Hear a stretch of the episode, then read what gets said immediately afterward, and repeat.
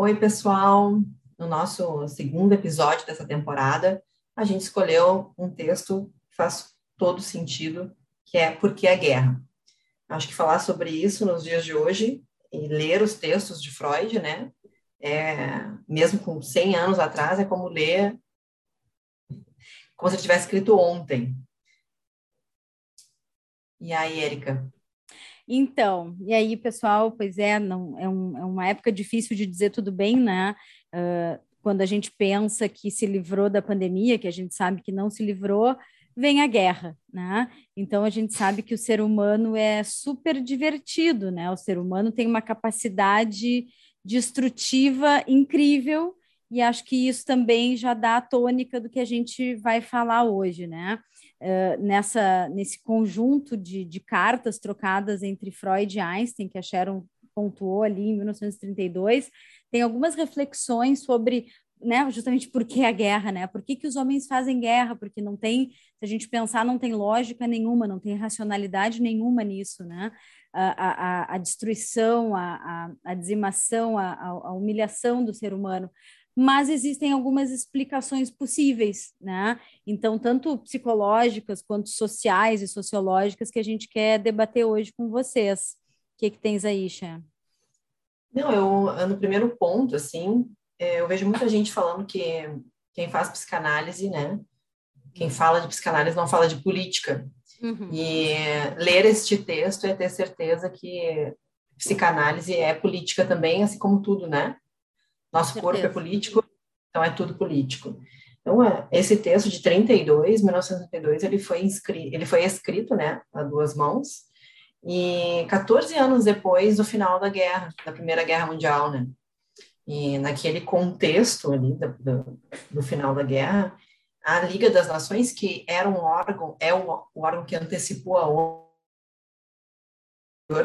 da Liga das Nações, que foi uh, criado pelo presidente, então presidente dos Estados Unidos da época, ele chamou diversos intelectuais da época, né, para fazer um jogo, assim, né, como uma espécie de jogo, como se todo mundo trocasse ideias sobre uh, o que foi, então, aquele terror vivido, né, durante 14 e 18, que foi a Primeira Guerra Mundial, e o que fazer, então, né, para buscar a paz mundial então, Einstein podia convidar qualquer pessoa para debater e ele escolheu Freud, né, para debater as questões psicológicas da guerra, por que o homem faz a guerra, né?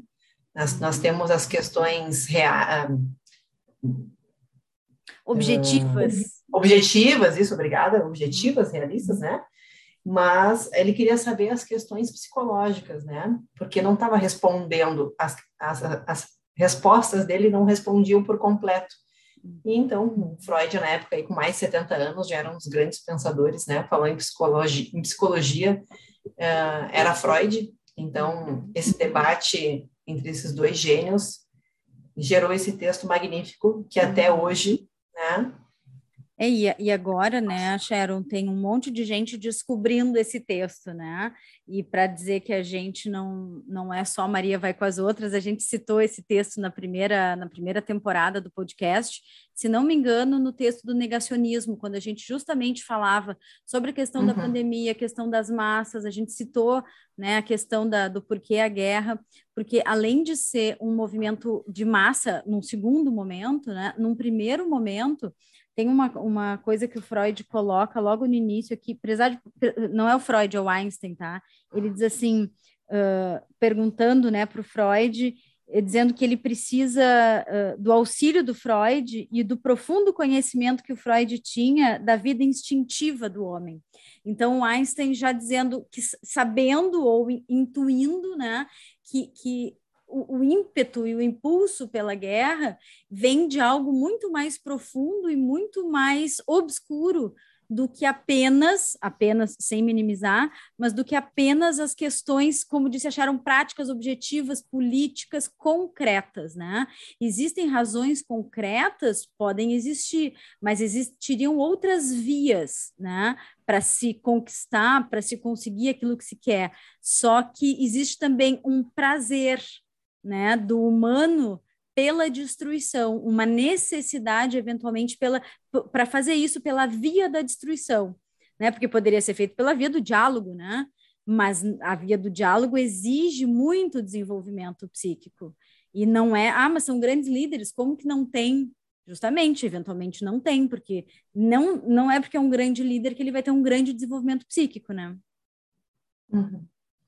É, e Freud responde para ele com seu natural a sua natural falta de otimismo, assim, como ser humano, assim, né? Uhum. E, e que é e que responde muito às nossas perguntas, né? Porque inclusive tem uma parte que ele fala que eu achei muito interessante, que ele fala sobre porque Einstein Einstein comenta sobre existir uma instituição, né?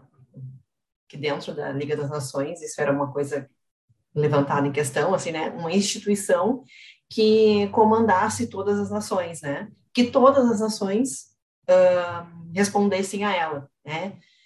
Então Freud fala sobre isso, uh, respondendo que ainda assim isso continuaria sendo violência, né? uhum. né? Porque no momento em que todos nós respondêssemos, todas as nações respondêssemos a uma só entidade, a um, uma só instituição, uhum. quem seria a instituição que comandaria a instituição. Uhum. E o chefe daquela instituição. E, sabe? Uma, uma cadeia, né? Então, a violência, ela continuaria de outra forma. Exatamente. Porque em algum momento, porque em algum momento, a, o sentimento de comunidade, como diz o Freud, se uhum. corromperia, né? Aham, perfeito.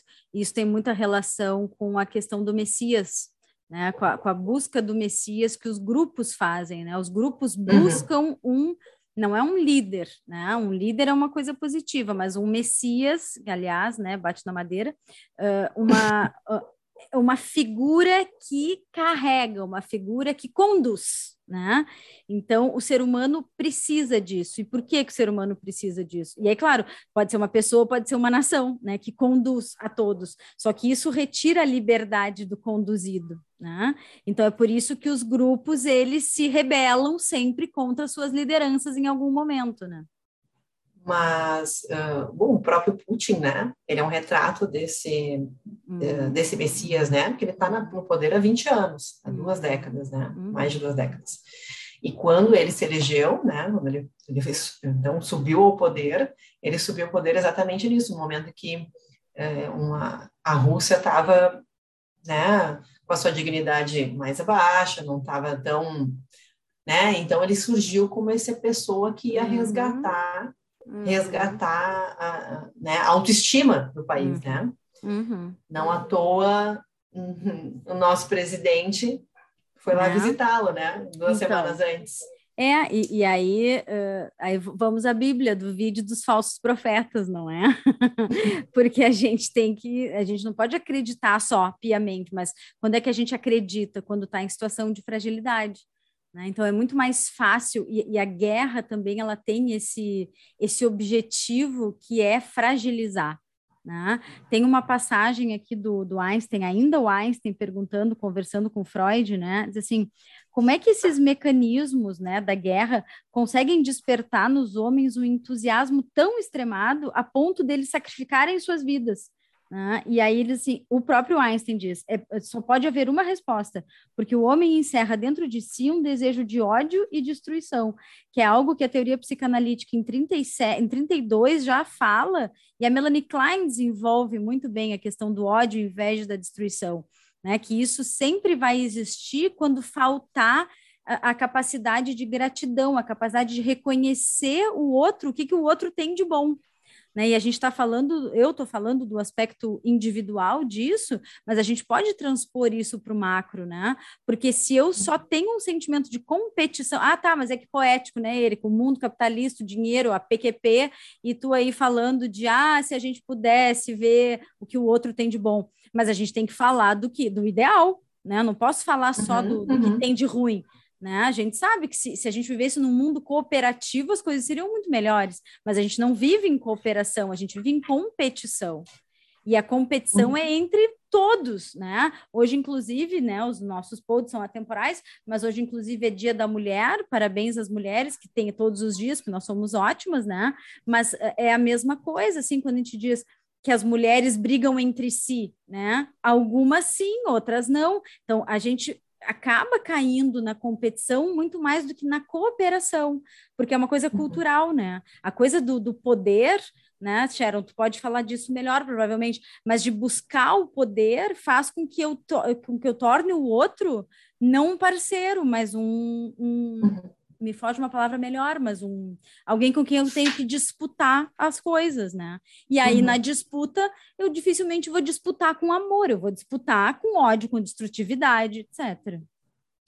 É, eu acho que entra naquele, naquele tema que a gente sempre fala, né, e que Freud traz aqui também, que os instintos humanos uh, são apenas de dois tipos, né? uhum. né? Uhum. É, que é preservar e unir, né? Ou destruir e matar. Todos uhum. nós temos estes dois tipos. Uhum. E agora, o que, uhum. que vai prevalecer? Né? Exatamente. Né? E aí, Freud também, em outros textos, fala, né? O que, que segura uma sociedade, né? A própria sociedade, né? O que, que uhum. segura o indivíduo, né? A própria sociedade. Uhum. É como que a gente vai fazer prevalecer uh, a união e não o sentimento de matar, né? O outro, né? Não nossos instintos mais primitivos, né? Uhum. A própria sociedade. E então acho que é disso que ele trata assim nesse uhum. nesse texto assim, né?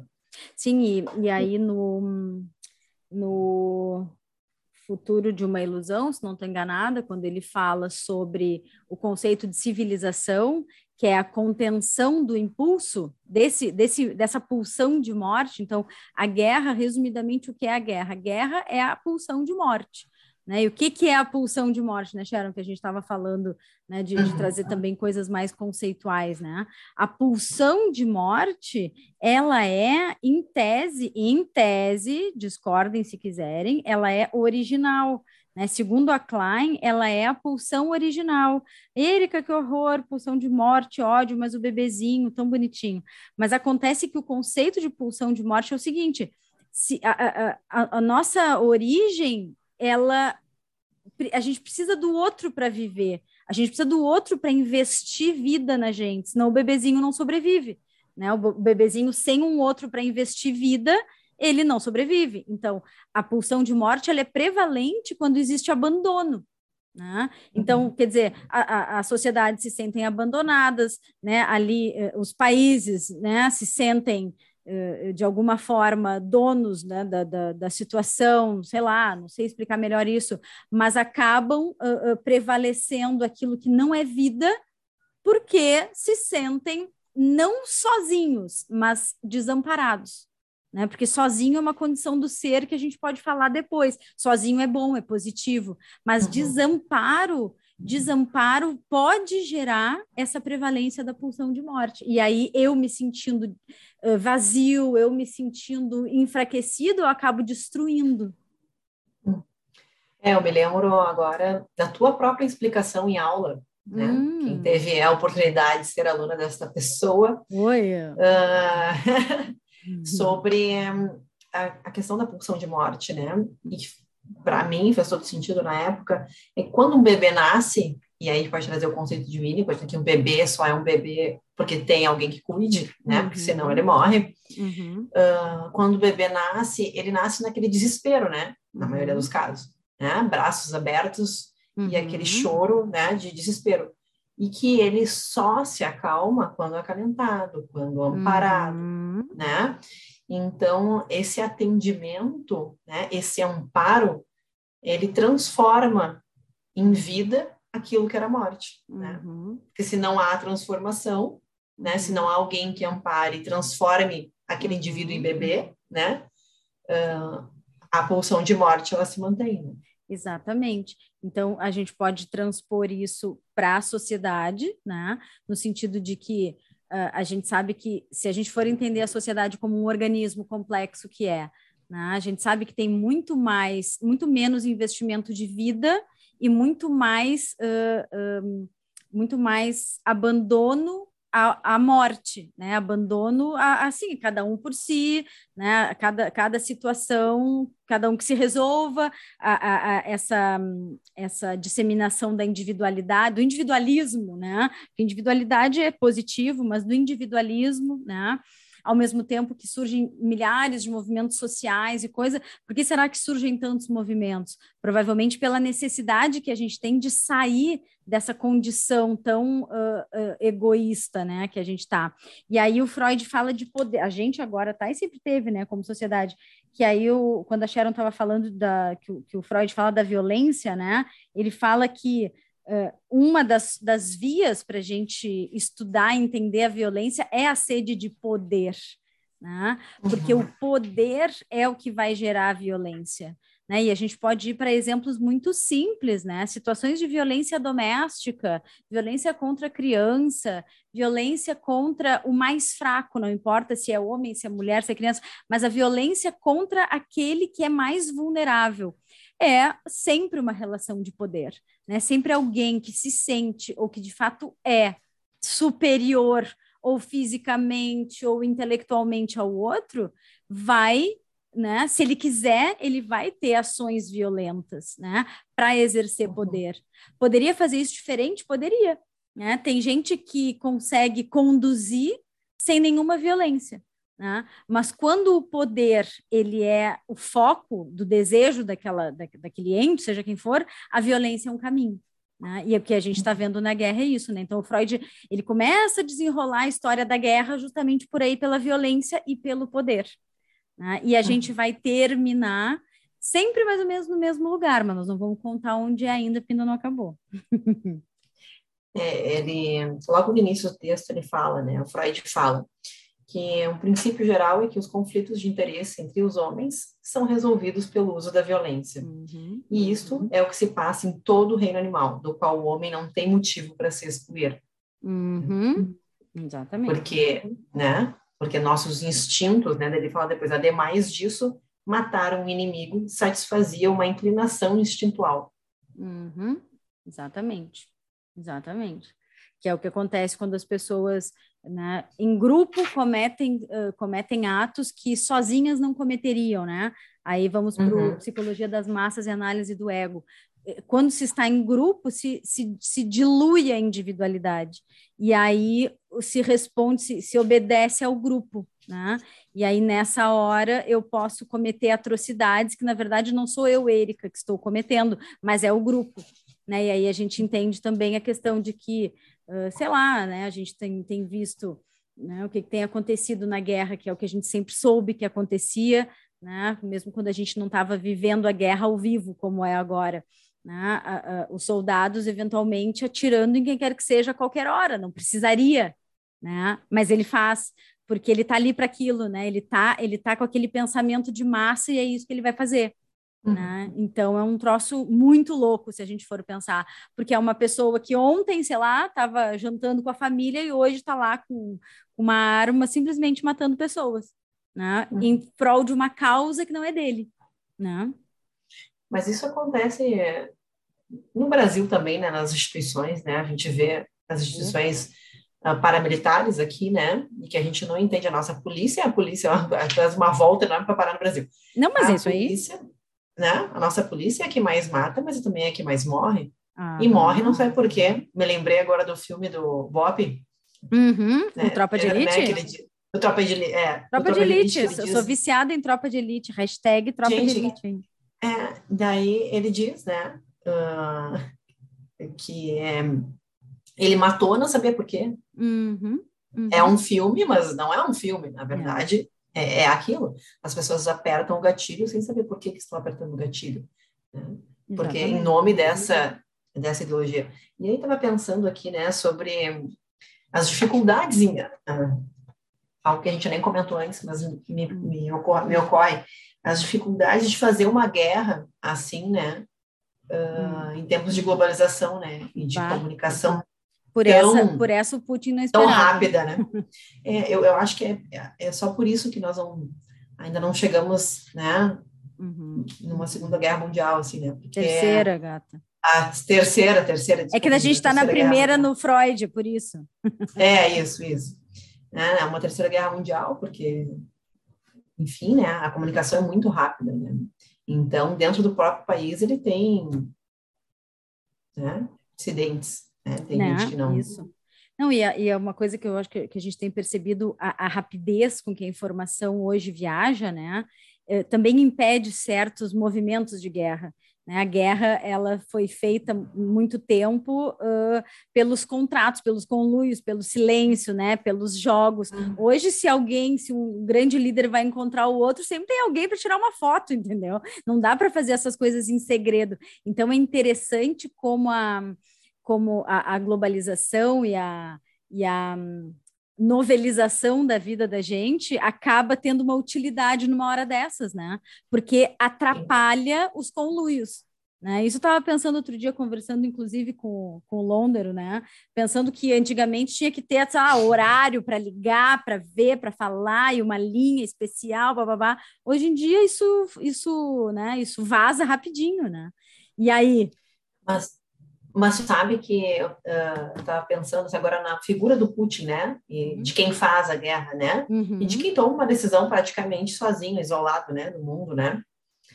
Uh, sobre que ele não usa, super persecutório, né? Ele não usa celular, uhum. ele até hoje, né? Ele não faz ligações, ele não super cuidadoso com a comunicação, o que que sai, assim como, né? Como se tivesse é, aí a gente vê, a gente conhece uma pessoa pelos seus hábitos, não é? Então, por que que ele não faz? Né? Não é porque ele não gosta, porque ele não quer. Olha, eu falando do Putin como se conhecesse ele, mas porque ele sabe que aquilo Cientistas é uma... políticos agora. Né, exatamente. Não, é, por que, que eu não faço, ou por que, que eu faço, por que, que eu tenho ou não tenho certas condutas? Porque é, é o papo do ciumento. Por que, por que, que uhum. o cara é ciumento? Porque ele sabe do que, que ele é capaz. ele não tem ciúme do outro. Ele sabe do que, que ele é capaz. Então, ele não tem, porque ele sabe do que, que ele é capaz. Né? Então, é, esses caras não deixam de ter, claro, são caras altamente inteligentes, não há dúvida, né? Mas, obviamente, que não é uma inteligência emocional, é uma inteligência, né? Uma inteligência prática para aquilo que eles querem. Né? Então, mas uh, uh, se tivesse inteligência emocional, dava menos, uh, menos sinais, né? porque é aí que, que a gente pega que a gente pega esses caras, né? Até parece que a gente pega, mas que a gente consegue tentar entender, porque na verdade é um psiquismo infantil nessa hora. É um psiquismo infantil que quer dominar, né? Que quer todos os brinquedos para si né, que não quer dividir, que é narcisista, que é primitivo, que é uh, processo primário, que ele quer as coisas do seu jeito, nada mais é do que isso. E tem várias charges que mostram isso, né? Os caras fazem uma, umas charges muito legais, como se esses caras assim fossem crianças birrentas querendo as coisas. E a arte tem esse papel. E são, de fato, psiquicamente, são crianças pequenas. Só que o que, que acontece se tu der para uma criança pequena uma bomba nuclear? Ela vai estourar a hora que ela bem entender, ela não vai ter a noção né, do que está acontecendo. E é mais ou menos isso. Acho que muita gente pode discordar da gente, mas a, a discordância é livre, mas a gente continua pensando assim. lembrei da música do Criolo, né? Hum. Meninos mimados não podem reger a nação. Hum, então. Já é? ouviste? É muito boa. Então, não é? é. E, então, Fica aí a pergunta para ser respondida pela Érica. Ah. ah. como prevenir a guerra? Érica? Como prevenir a guerra? Ah, prevenir a guerra com é, é, só com investimento amoroso. Olha aqui, ó. Cadê o negócio? Tá, tá, tá, tá, tá, tá. Uma oportunidade, então, diz o Freud aqui, para apresentar uma parte da teoria dos instintos que, depois de muitas tentativas, foi formulada pelos que trabalham na psicanálise. Então, aí ele conta né, um pouco disso que a Sharon falou, que os nossos instintos se dividem em dois, né? Amor e ódio, basicamente vida ou morte, né? Então, uh, aí ele fala assim, ó, o instinto do amor, quando dirigido a um objeto, necessita de alguma contribuição do instinto de domínio para que obtenha esse objeto. Então, o amor, ele tem domínio junto com ele. A dificuldade de isolar as duas espécies de instinto em suas manifestações reais é, na verdade, o que muitas vezes nos impede de reconhecê-los.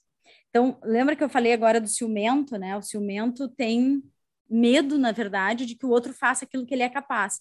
Então, como amor e ódio, então vida e morte são duas faces da mesma moeda, como o próprio Freud coloca de uma forma muito clara, quer dizer, eu não posso só ter amor ou só ter ódio, eu vou ter as duas coisas dentro de mim sempre. Mas é muito muito suave essa, essa mudança quando, quando necessário, né? É muito sutil, né? Quando vira uma coisa da outra. E esse é um exemplo que eu lembro que eu dava muito em aula, que era assim: comer é pulsão de vida. Mas se uma pessoa tem anorexia ou tem obesidade, este comer já é pulsão de morte. Então, a mesma comida, ela é vida e a morte, né? E a Sharon tá com seus cachorrinhos latindo aí, é isso aí, vida real, Sim. né? Então, o que o que está dito aqui? Eu tenho que saber que mesmo no impulso amoroso vai haver um componente de dominação que vai virar, né, que pode eventualmente virar pulsão de morte. Por exemplo, uma mãe que ama seu filho intensamente, né, sem limites para o amor, né? Este amor passa a ser, de certa forma, um amor que domina. E se domina, daqui a pouco ele já não é mais só amor, concorda? Acompanha o raciocínio? Né? Se ele começa a dominar, daqui a pouco ele já vira pulsão de morte, porque ele vai acabar matando o objeto, matando a liberdade, matando o desejo, porque a mãe vai estar tá desejando, vai estar tá fazendo pelo objeto. Né? Então, aí a gente transpõe isso para a sociedade como um todo, é isso. Né? Uh, vamos pensar assim: digamos que o cara que faz a guerra ele tenha uma boa intenção, até porque não, não, a gente não duvida, entendeu? Ele tem, na cabeça dele, ele tem um bom Sim, motivo. na fantasia. Claro. Dele, na realidade dele, né? Para ele é um bom motivo fazer aquilo. Mas por quê? Porque aquilo que talvez fosse um bom motivo vai tomando uma, uma vestimenta de morte porque tem dominação. Né? E a dominação ganhou, né? ganhou da, da boa intenção, digamos. E é por isso que o ditado existe, né? Porque de boa intenção o inferno está cheio.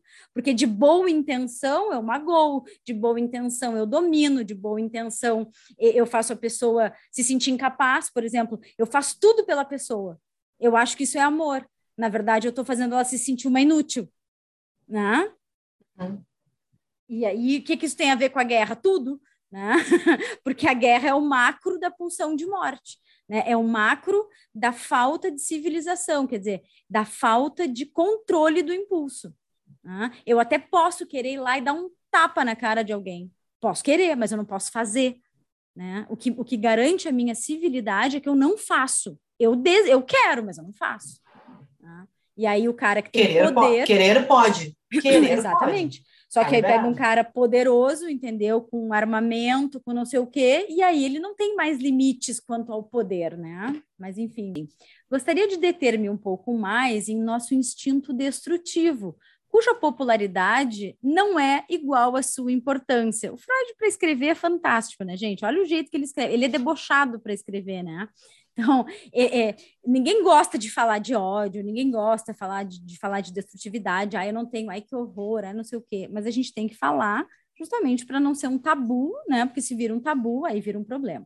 Então. Gratiluz, não. Gratiluz, não, aqui não rola gratiluz, tá? Então, ele diz assim: esse instinto de destruição está, atividade, está em atividade em toda criatura viva, e procura levá-la ao aniquilamento, reduz a vida à condição original de matéria inanimada.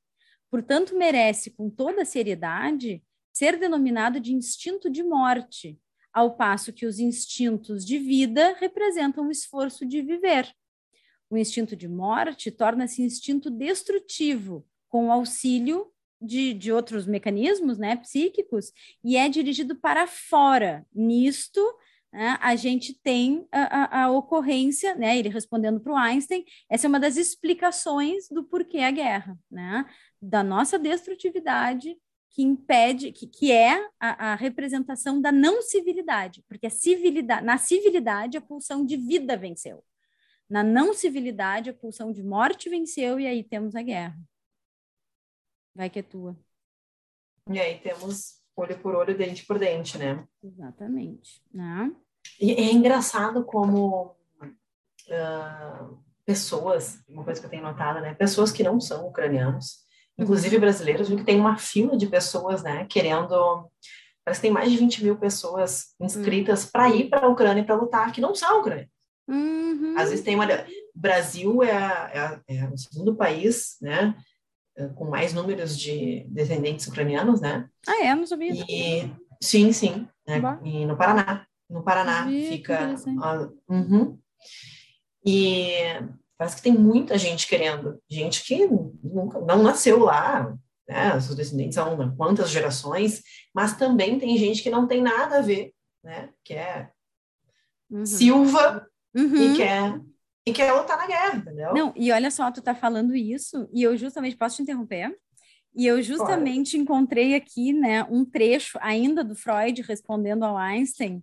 Olha que louco, né? Porque a gente não combina os trechos, a gente vai indo na hora. E aí diz assim: uh, bem o que está dizendo. Se o desejo de aderir à guerra é um efeito do instinto destrutivo, a, recomenda a recomendação mais evidente será contrapor-lhe seu antagonista, o amor. Então, tudo que favorece o estreitamento dos vínculos emocionais entre os homens deve atuar contra a guerra.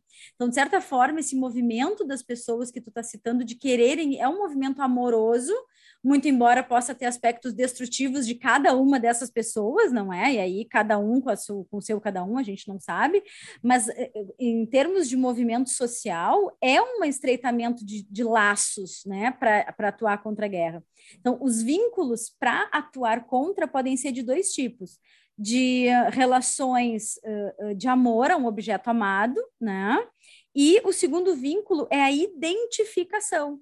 E aí tu falou, ah, tem, tem, tem descendentes, mas também não, tem gente que não é nada, né? E isso é o conceito de identificação. Se eu sou descendente, a identificação é mais direta, né? Mais fácil. Mas a identificação com a dor do outro. Eu não estou passando por isso, mas eu posso ir lá ajudar.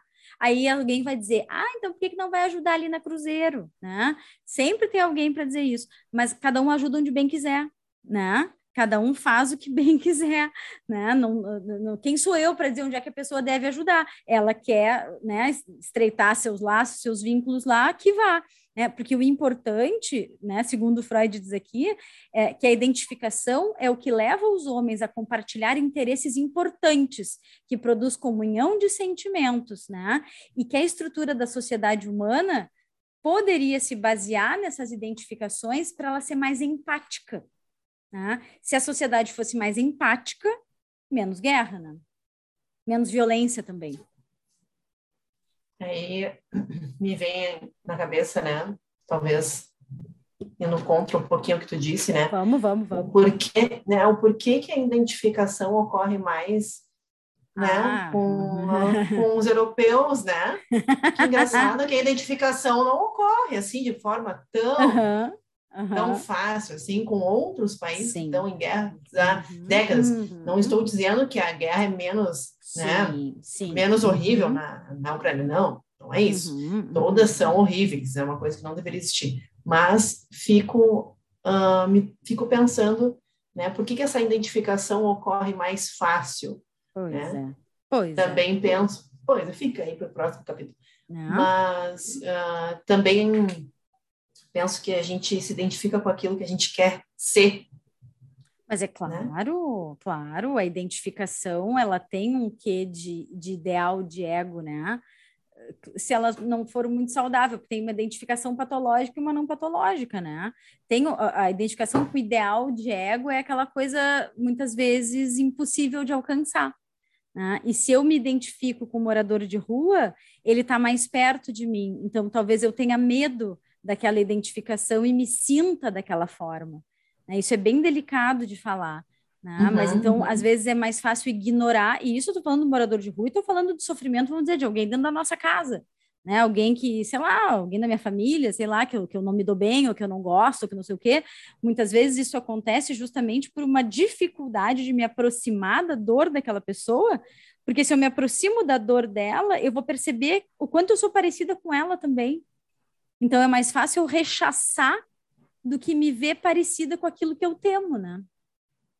Uhum. E este chapéu serve para todos nós em muitos aspectos. Claro, a psicoterapia também serve para que a gente uh, limpe esses canais, né? E para que a gente saiba realmente, não, bom, tal pessoa realmente não é legal, eu não quero estar tá perto. Mas antes da gente tratar isso, né, fica sendo só uma defesa de que eu não me aproximo, porque se eu me aproximar, vai aparecer aquilo que é meu dentro daquela situação. Né? E aí eu não quero.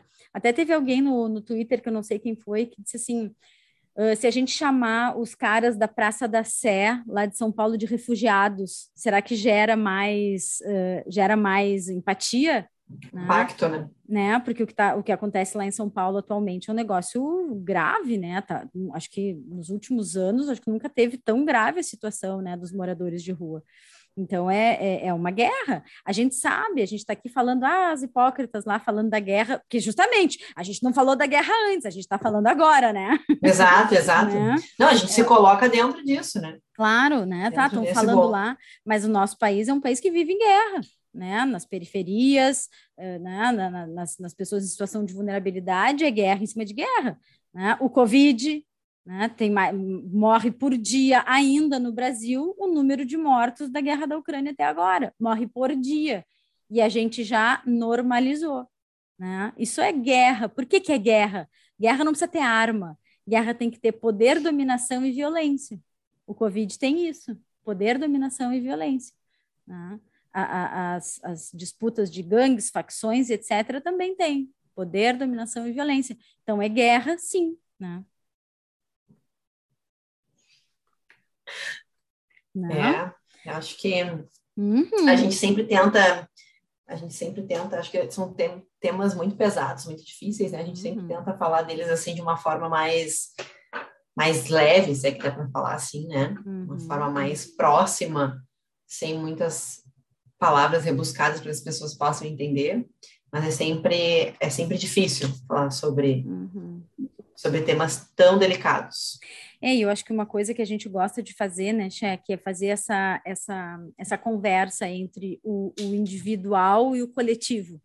Né? Porque, como o próprio Freud disse, não existe psicologia, não existe sociedade sem indivíduo e não existe indivíduo sem sociedade. Para ele era isto a psicologia social. Eu não sou uma teórica da psicologia social, existem milhares de teóricos importantes, não é minha seara e eu não entro nela, mas até o momento em que o Freud coloca isso, ele deixa muito claro que, obviamente, a gente não vive numa bolha. Quer dizer, a gente às vezes tenta, mas não vive, né, numa bolha. Então, eu faço parte de uma sociedade e os fenômenos, e é o que o Freud diz na psicologia social do Freud, o que ele diz é isso: os fenômenos que acontecem intrapsiquicamente são fenômenos que a gente enxerga no social de uma forma mais ampla. Então, esses mecanismos de amor e ódio, vida e morte, que se passam dentro do indivíduo, nas suas relações com seus objetos internos ou externos, isto aparece na hora da guerra, na hora da fome, na hora da eleição, na hora do que quer que seja. Isto vai aparecer, porque como eu me constituí internamente com as minhas relações iniciais, eu vou ser na sociedade. Então, eu vou reproduzir isso na sociedade. E eu vou ter várias pessoas na, na sociedade reproduzindo aquilo com que foram criadas. Uhum. Então, aí o uhum. interno está aparecendo no externo. Né? Então, e por isso que tanto. Perfeito, vai. Por isso que tanta gente se impacta mais, outros se impactam menos, outros se solidarizam mais, outras menos, né? Porque vai depender do que tu tem dentro de ti, né? Exatamente. Tu foi constituído, né? Exatamente. E aí tem assim, no finalzinho da, da carta do Freud, ele diz assim: quanto tempo pro, ainda para o Einstein, né? E quanto tempo teremos de esperar até que o restante da humanidade também se torne pacifista? Não há como dizê-lo. Mas não pode ser, mas pode não ser utópico esperar que estes dois fatores, a atitude cultural e o justificado medo das consequências de uma guerra venham a resultar dentro de um tempo previsível que se ponha término à ameaça de guerra. Então, ele falou em término à ameaça de guerra em 32, a gente teve mais outra grande guerra depois, outras guerras menores ao longo do tempo, e agora é uma guerra com potencial né, destrutivo uh, de termos globais muito grande. Né? Então, o que, que ele diz? Uh, atitude cultural, atitude civilizada de conter os impulsos é um aspecto que pode impedir a guerra e uh, o medo das consequências de uma guerra. Só que, minha gente, para ter medo das consequências de alguma coisa, tem que ter maturidade emocional. Porque uma criança de um ano de idade, ela não tem medo de consequência nenhuma. Ela se joga do berço, ela pula do sofá, tu diz que não, ela dá risada. Por quê? Porque ela é mal educada e birrenta? Não, porque ela não tem ainda nem condições cerebrais de, de assimilar uma consequência. E hoje, infelizmente, a gente vive algumas gerações de pessoas que não pensam nas consequências em muitos aspectos. Ah, sei lá, coisas que a gente vê, faz uma cirurgia plástica, morre, vai fazer não sei o que, se arrebenta, uh, faz o que quer e machuca os bebe para dirigir mata alguém. Isso é não pensar nas consequências. Quando a gente pensa nas consequências, a gente evita então, o que, que ele está dizendo? A capacidade de pensar nas consequências. Eu e a Sharon estamos aqui, vamos fazer uma guerra, Sharon. Ah, não, mas espera aí, se a gente fizer uma guerra, vai ter tal e tal consequência. É melhor não. Vocês imaginam os nossos grandes líderes tendo esse momento assim? É, não, não, melhor não. Biden e o. Não, é, melhor não fazer uma guerra. Não? É, porque, na verdade, nós só não estamos aí na Terceira Guerra Mundial porque as outras grandes potências uhum né? Estão pensando exatamente isso, porque senão provavelmente já estaríamos. Já estaríamos. Eu não sei se a gente vai se encaminhando, Sharon, para o final. Eu tenho dois uhum. trechinhos que eu queria finalizar. Tu tem aí alguma coisa que tu queira finalizar? Não, não. Eu fico com os teus maravilhosos. Tá. Então, eu tenho dois trechinhos. Eu vou, eu vou começar. Não, vou começar por esse aqui da Melanie Klein, tá? que este aqui é um texto de, deixa eu dizer para vocês de quando é este texto, é do livro Amor, Culpa e Reparação, o texto de mesmo, texto homônimo também, Amor, Culpa e Reparação, de 1937, cinco anos depois da, da carta do, do Einstein para o Freud. E aí ela fala, como sempre, sobre né, amor e ódio, vida e morte, que é a seu, sua grande expertise, e ela diz assim, na última, no último parágrafo do texto Amor, Culpa e Reparação. Concluindo, ter uma boa relação com nós mesmos é uma condição essencial para o amor, a tolerância e a sabedoria para com os outros. Como procurei demonstrar, essa boa relação com nós mesmos, e assim está escrito, tá? Com nós mesmos, se desenvolve em parte de uma atitude amistosa, compreensiva e amorosa para com as outras pessoas, ou seja, aqueles que tiveram muita importância para nós no passado. Parênteses, isso é para quem diz que a Klein é pessimista, que a psicanálise é pessimista, o troço tem amor, tolerância, sabedoria, não tem nada, chega a ser meloso o texto, né?